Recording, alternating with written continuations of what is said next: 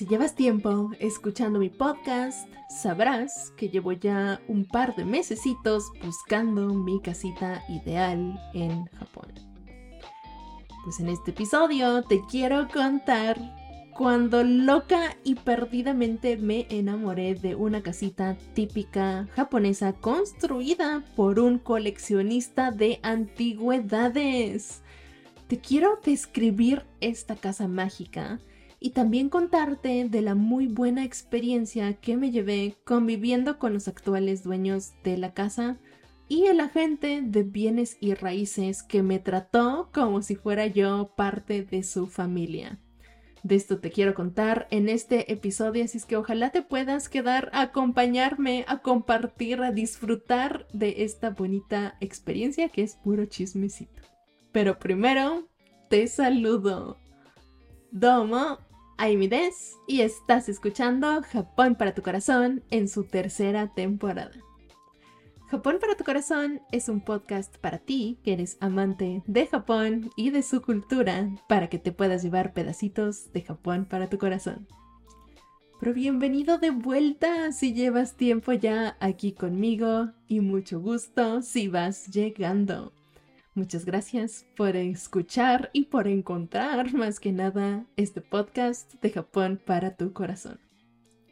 En el episodio pasado te estuve contando de que una vez que afiné mi búsqueda en estas páginas, en estos agregadores de los que ya te he contado como Atohomu, empecé a hacer llamadas, a hacer citas y me decidí a ver dos casitas que son pues diferentes, pero que cumplían todos los requisitos que yo tengo para mi casita ideal en Japón. Pues en este episodio te quiero contar de la primera casita que fui a ver, que está en la península de Izu, en la prefectura de Shizuoka, en Japón.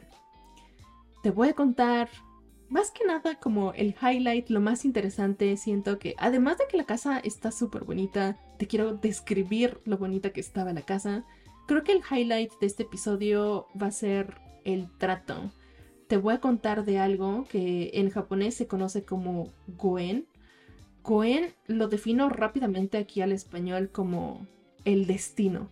Siento que fue el destino lo que me llevó a conocer estas personas, tanto los actuales dueños como la gente de bienes y raíces y la casa también, porque la casa tiene vida una experiencia loquísima, así es que mejor empiezo ya contándote, describiéndote esta casita en Japón. Te quiero contar primero cómo la encontré, porque la encontré de una manera súper fácil, pero loca a la vez. Fui a las páginas de estas, de bienes y raíces, y filtré por el terreno más grande en estas prefecturas que ya te he contado, que son aledañas a mi pueblo natal. Y una de las prefecturas que estaba buscando yo es una prefectura de Shizuoka, muy cerca de mi casa. Bueno, no tan cerca, ¿eh? unas tres horitas de mi casa, pero pues relativamente cerca de mi familia en Japón, porque ves que era uno de los principales motivos por los que yo quiero, quiero encontrar una casa en Japón que esté cerca de mi casa, a una distancia considerable, decía, a unas tres horas de mi casa. Así es que busqué pues a unas tres horas de radio de distancia filtré por el terreno más grande y esta casita fue la primera que me apareció. Un terreno enorme.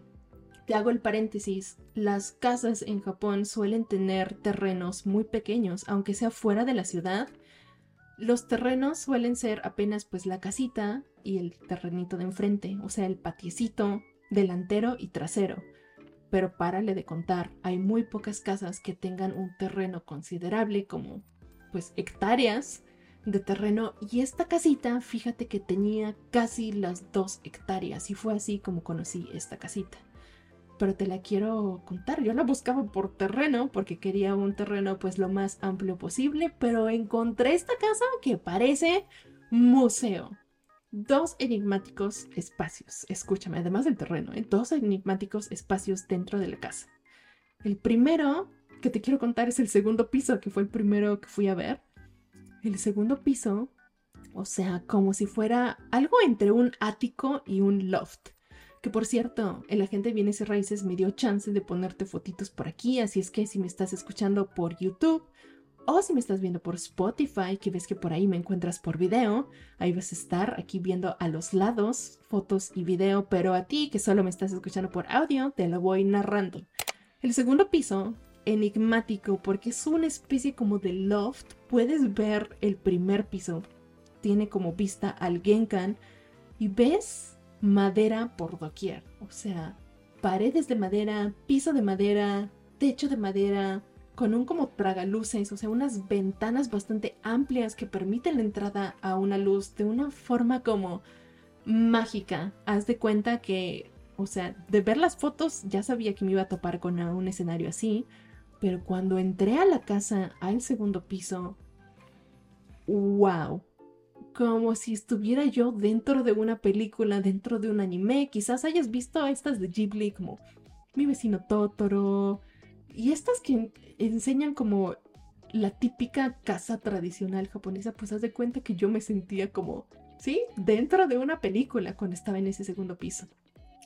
Una, un segundo piso tan enigmático que si yo tuviera niños pequeños, en casa estarían encantados. Y mi niña interior me dijo, aquí, Amy, si vives, aquí vas a poner tu cama, tu futón. En el segundo piso, pues de tan bonito y de, la sensación de la vibra tan bonita que me transmitió el segundo piso. Te lo juro, como si estuviera yo viviendo un sueño hecho realidad. Pero ahora, el primer piso también lleno de sorpresas, porque como te decía en un inicio, esta casita fue hecha por un coleccionista de antigüedades que coleccionaba cosas de Tohoku. Si es que imagínate toda la historia, toda como la vibra que tiene esta, esta casita y el primer piso en particular, porque tenía como los detalles típicos japoneses como, pues, haz de cuenta del lugar que se utilizaba antes para poner la tetera, que te pongo por aquí una imagencita, o sea, el horno, detalles que te lo juro, ni en un museo vas a encontrar hoy en día cosas tan bonitas. Creo que las cosas dentro de la casa inclusive tienen mucho más valor del precio al que se está dando la casa. Pero bueno, eso, eso, eso fuera. El enigmático, enigmático primer piso. Enigmático porque fíjate que cuando yo vi la página esta de bienes y raíces, decía que eran pues dos cuartos sala, comedor. pero, pero, pero, pero, una vez que empecé a platicar con el agente bienes y raíces, que por cierto, pues te digo, ya es como muy mi amigo, se llama Yoshi. Yoshi-san, saludos si me estás escuchando. Pues cada vez que entablaba una conversación, ya sea por correo o por teléfono con Yoshi-san, las sorpresas que me pegaba, porque fíjate que este, este, este primer piso resulta que no solo son dos cuartos, o sea, sino que es un enigmático espacio que se abre de posibilidades porque la casa tiene el pasillo, este típico japonés que sale en todas las películas, con el ventanal enorme que se abre, ya sabes, todo el mundo se sienta ahí, en todas las películas pasa. Y tiene estos cuartos con puertas corredizas ves que los cuartos de casas típicas tradicionales japoneses tienen puertas corredizas que se quitan y se ponen. Creo que ya te he contado en algún, en algún episodio. Pues tenía de estas. Así es que cuartos en sí tenía como... yo creo que como cinco si contáramos bien. Pero la casa enlistada en esta página de bienes y raíces únicamente tenía dos. Y yo así como... Pero esta casa tiene mucho más potencial del que estás poniendo ahí en línea. Pero bueno, el chiste es que la casa de ensueño, desde que la vi en internet, yo estaba súper emocionada platicando con Yosh-san, te digo que así se llama el agente de bienes y raíces, hoy en día mi amigo. Y poco a poco me fui dando cuenta que esta era una casa, era una casa única que yo sí o sí tenía que ir a ver. Así es que hice mi cita con, con Yosh-san, él lo agendó para que los dueños actuales de la casa pudieran estar ahí para recibirme y la cosa se fue poniendo poco a poco mucho mejor. Porque, primer punto que me sorprendió es que cada vez que platicaba con, con Yoshi-san o más bien desde la primera vez que hablamos por teléfono, como que vi, vi una calidez que a veces uno no siempre se encuentra en Japón, porque ves que, pues ya te he contado que en Japón puedes tener experiencias tanto positivas como negativas, como en cualquier otro lado. Pues este Yoshi-san estaba, buen, estaba lleno desde un inicio de esta buena vibra, como del Goen que te contaba en un inicio. Hizo de este encuentro que tuvimos, de esta experiencia de coincidir en esta vida, una experiencia increíble y súper cálida desde un inicio. Primero, te quiero contar el por qué la hizo tan enigmática y cálida y padre, increíble a la vez. Fue porque cada vez que platicábamos, me decía cosas negativas de la casa. Y ahí te va. Es que imaginarás que cuando hablas tú con un agente de bienes y raíces en, pues en cualquier otro país, en tu país, cuéntame, pregúntame, ya te iba a decir, Cuéntame cómo ha sido alguna experiencia con un agente de bienes y raíces en tu país. Yo creo que, y lo intento así comparar en la mente, con pues, experiencias que yo he tenido tanto en México como en Estados Unidos, que te he dicho que son como mis lugares pivote, el agente te quiere vender. Pero no, Yoshi-san lo primero que hizo fue contarme de todos los aspectos negativos que a él como japonés como que no le cuadraban, no le gustaban tanto de esta casita que él estaba vendiendo en, en esta región en Japón. Lo primero que me dijo fue, pues muy honestamente, al teléfono cuando hablamos. Voy a intentar hacer su voz. Y me dijo, señorita, esta casa está bastante vieja. Está al igualmente pues sucia por el paso de los años. Y los actuales habitantes de la casa, pues es un filósofo francés que tiene un montón de libros, me dijo. y me hace falta práctica para hacer su voz, pero me estuvo contando de cosas que como que pues no le cuadraban a él eh, de, esta, de esta propiedad en Japón para él siendo japonés. Como que me estaba preparando para que cuando yo fuera a esta casa no me topara con sorpresas. Y fue como pues un detalle súper bonito que, que, él tuvo que empezó a hacer esta experiencia interesante. Voy a lo que voy. Él, él empezó a poner la barrera como más, más baja para hacer de esta experiencia seguramente es como su técnica de venta para que cuando yo fuera fuese una experiencia pues mucho más agradable de la que yo tenía en la mente, ¿sabes? Como que estaba bajando mis expectativas y esto era como... Es una experiencia interesante que siento que no pasa en todos lados. Y para todo esto, es una experiencia similar que yo tuve con otros agentes de bienes y raíces mientras estaba buscando pues estas propiedades en Japón, porque como ya te he dicho, platiqué con agentes de todos lados, con todas las regiones, inclusive creo que aún estaba, estoy yo por contártelo, platiqué con gente de hasta Hokkaido, ¿tú crees? Encontré una casita pues bonita allá y me puse a pensar pues que son, estoy buscando a máximo tres horas de, de mi región natal y Hokkaido está una hora de vuelo. Así es que platiqué con agente bienes y raíces de Hokkaido también y con todos tuve esta experiencia. Todos, todos, todos, todos me estaban como intentando hacer la casa que ellos estaban vendiendo no atractiva. Es decir, en lugar de agentes que me estuviesen queriendo como vender y decir cosas buenas de la casa, todos y cada uno de ellos me dijo de antemano, honestamente, al teléfono o en un correo aspectos negativos de la casa para que, supongo, supongo, y esto es únicamente suposición mía, para que tuviera yo una buena experiencia cuando fuese a ver estas propiedades y evitara yo llevarme sorpresas. Espero que me esté dando a entender. Pero bueno, súper cálida el trato, súper cálido el trato con, con este agente Yoshi-san que me pareció un trato muy bonito y además una calidez en el idioma que te contaba yo desde el episodio pasado, el japonés, si tú quieres evitar barreras en el japonés, puedes hacerlo mientras las dos partes, receptor y emisor, tengan como las ganas de hacerlo. Porque el japonés puede tener pues tantas barreras como, como tú quieras, ya te he dicho, ya te he contado por los niveles del idioma que tienes que manejar, pero Yoshi-san como que bajó las barreras desde el inicio, dijo aquí somos amigos, tú cuéntame honestamente, yo te cuento honestamente y vamos viendo cómo vamos pues haciendo la transacción si es que te interesa esta casita en Japón.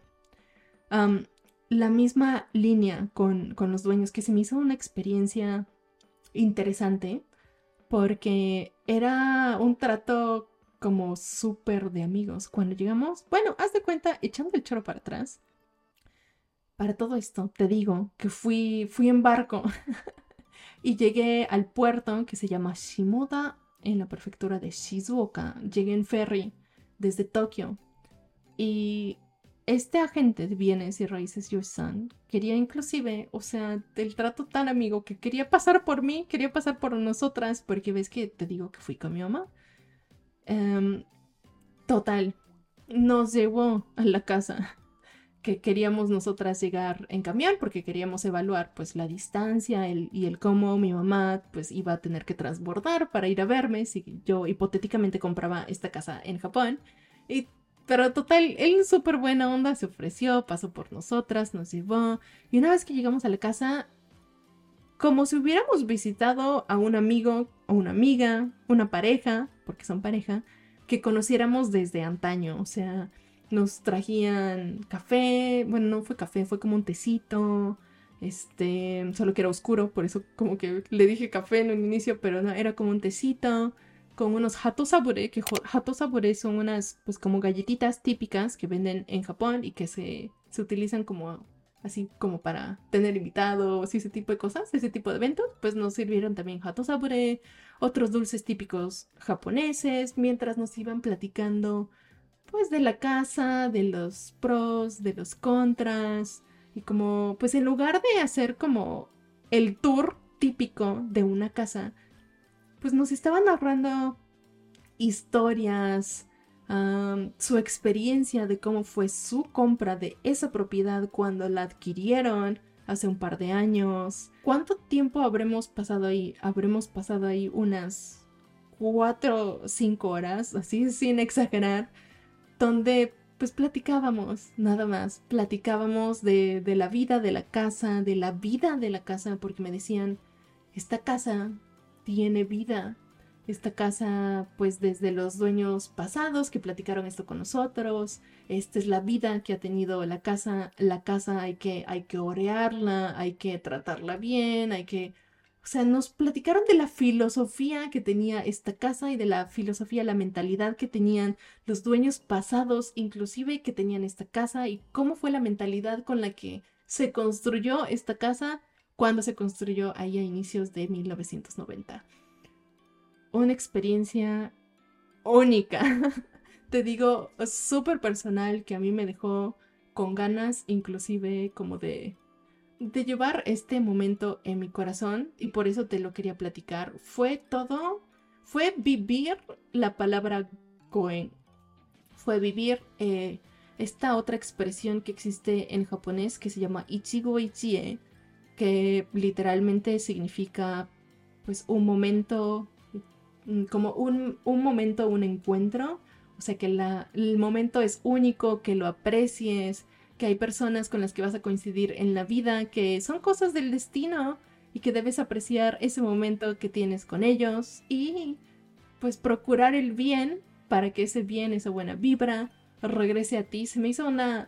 Esta experiencia fue de comprar, de buscar mi casa ideal en Japón, pero terminó dándome a mí una lección de vida acerca de los encuentros bonitos que puedes llegar a tener por azares del destino y que se lleva uno en su corazón directamente y de por vida. El Gwen Ichigo Ichie. Ah, y de eso te quería contar en este episodio. De la bonita casita de ensueño que vi en esta región de Izu en Japón y también de este bonito mensaje que estas bellas personas me dejaron en mi corazón. El Ichigo Ichie, el Goen en japonés. Espero que te haya gustado esta historia, este chisme de cómo me fue viendo esta primera casita de la búsqueda de mi casita ideal en Japón. Ya no te conté, pero pues de la, la ida, el trayecto para llegar a esta casita estuvo muy bueno. Yo creo que me lo voy a guardar esa historia para otro episodio, pero estoy por subirte también un videíto que te voy a hacer a manera de, de, corto, de short, de reels. En TikTok también te lo quiero subir. Así es que quédate atento a todos mis medios sociales que me encuentras como arroba Japón todo junto y sin acento. Si te gustó este episodio, recuerda que tienes otros episodios referentes a este tema de una casita en Japón, aquí en Japón para tu corazón, en la tercera temporada. Encuentras episodios acerca de este tema desde los episodios 31, 32, 33, 34, el episodio también pasado te estuve contando acerca del tema, así es que ojalá también los puedas pasar a escuchar. Sin más por el momento, recuerda que esto es Japón para tu corazón, que es un podcast para ti, que eres amante de Japón y de su cultura. Me encantaría que me sigas acompañando, así es que suscríbete, dame follow en donde quiera que me estés escuchando en tu plataforma favorita. Y aquí nos vemos muy pronto para el siguiente episodio que estoy por contarte de la segunda casa que también ya fui a ver. Me fue una experiencia también loquísima donde conocí inclusive a, un, a una persona que por cierto se llama Kawasaki-san que reconstruye casitas típicas japonesas, ¿tú crees? Todo esto también referente al Goen, un encuentro, un momento, disfruta la vida. Ese fue el mensaje que me ha dejado todo este, pues todo este show de la búsqueda de mi casita ideal en Japón. Así es que ojalá me puedas acompañar en el siguiente episodio también. Me despido por el momento. Esto fue Japón para tu corazón. Mata a Bye bye.